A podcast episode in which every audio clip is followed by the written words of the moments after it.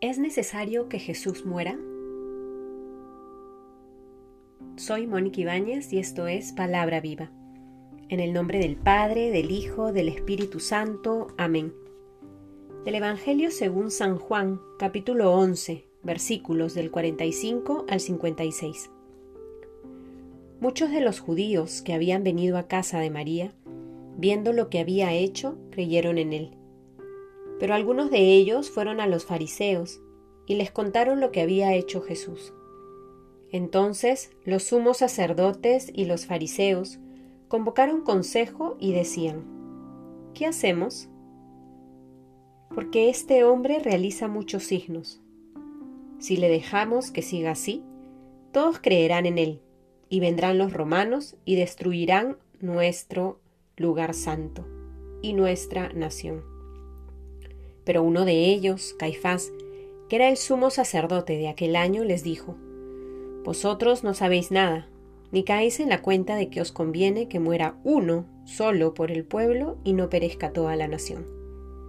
Esto no lo dijo por su propia cuenta, sino que como era sumo sacerdote aquel año, profetizó que Jesús iba a morir por la nación, y no solo por la nación, sino también para reunir en uno a los hijos de Dios que estaban dispersos. Desde este día decidieron darle muerte. Por eso Jesús no andaba ya en público entre los judíos, sino que se retiró de allí a la región cercana al desierto, a una ciudad llamada Efraín, y allí residía con sus discípulos. Estaba cerca la Pascua de los judíos, y muchos del país habían subido a Jerusalén antes de la Pascua para purificarse. Buscaban a Jesús y se decían unos a otros estando en el templo, ¿qué os parece? ¿Que no vendrá a la fiesta? Palabra del Señor. Estamos llegando, queridos hermanos, al momento culmen de nuestra fe. Mañana iniciamos la Semana Santa, la semana más importante para todos los cristianos, pues celebramos la Pascua del Señor, que es fundamento de nuestra fe y vida. El Evangelio de hoy nos sitúa, históricamente, en los días previos que acontecen a la muerte y resurrección de Jesús. Los fariseos están preocupados. Ante las palabras y signos del Maestro, hay judíos que empiezan a creerle y se disponen a seguirle.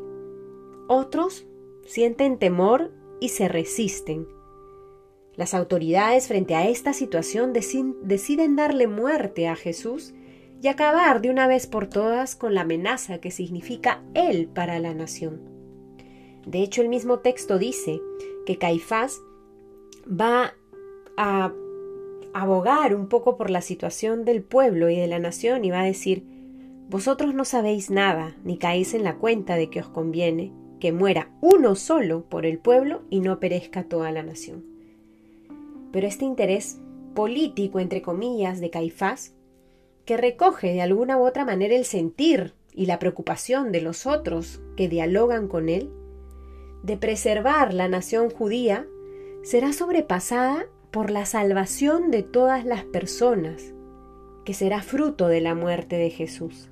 Y el mismo texto recoge esta profecía que hace Caifás y va a decir que Jesús iba a morir por la nación pero no solo por la nación, sino también para reunir en uno a los hijos de Dios que estaban dispersos.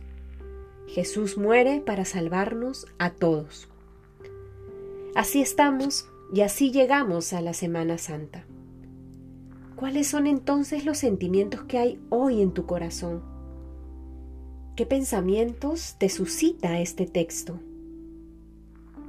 ¿Has decidido creerle a Jesús y estás dispuesto a morir y a resucitar con Él? ¿O aún te resistes a creer que para Dios nada es imposible? Estamos a pocos días de celebrar el trigo y la liturgia nos ha venido preparando durante este tiempo de cuaresma para que esta Semana Santa no pase como una más. Vivimos en un contexto particular, una situación difícil, de mucho dolor, de mucho sufrimiento, de mucha incertidumbre. Y el Señor está siendo próximo a sufrir, a padecer, a morir para resucitar y darle sentido a todo aquello que estamos viviendo, a nuestra vida entera, a nuestra existencia. ¿Cómo estás entrando a esta Semana Santa? ¿Verdaderamente crees que la muerte de Jesús es prenda de salvación para todas las personas? ¿De qué te tiene que salvar Jesús hoy? Acojamos la gracia de nuestra oración y que podamos, de la mano de María, disponer nuestro corazón para vivir los misterios santos de nuestra fe. En el nombre del Padre, del Hijo, del Espíritu Santo. Amén.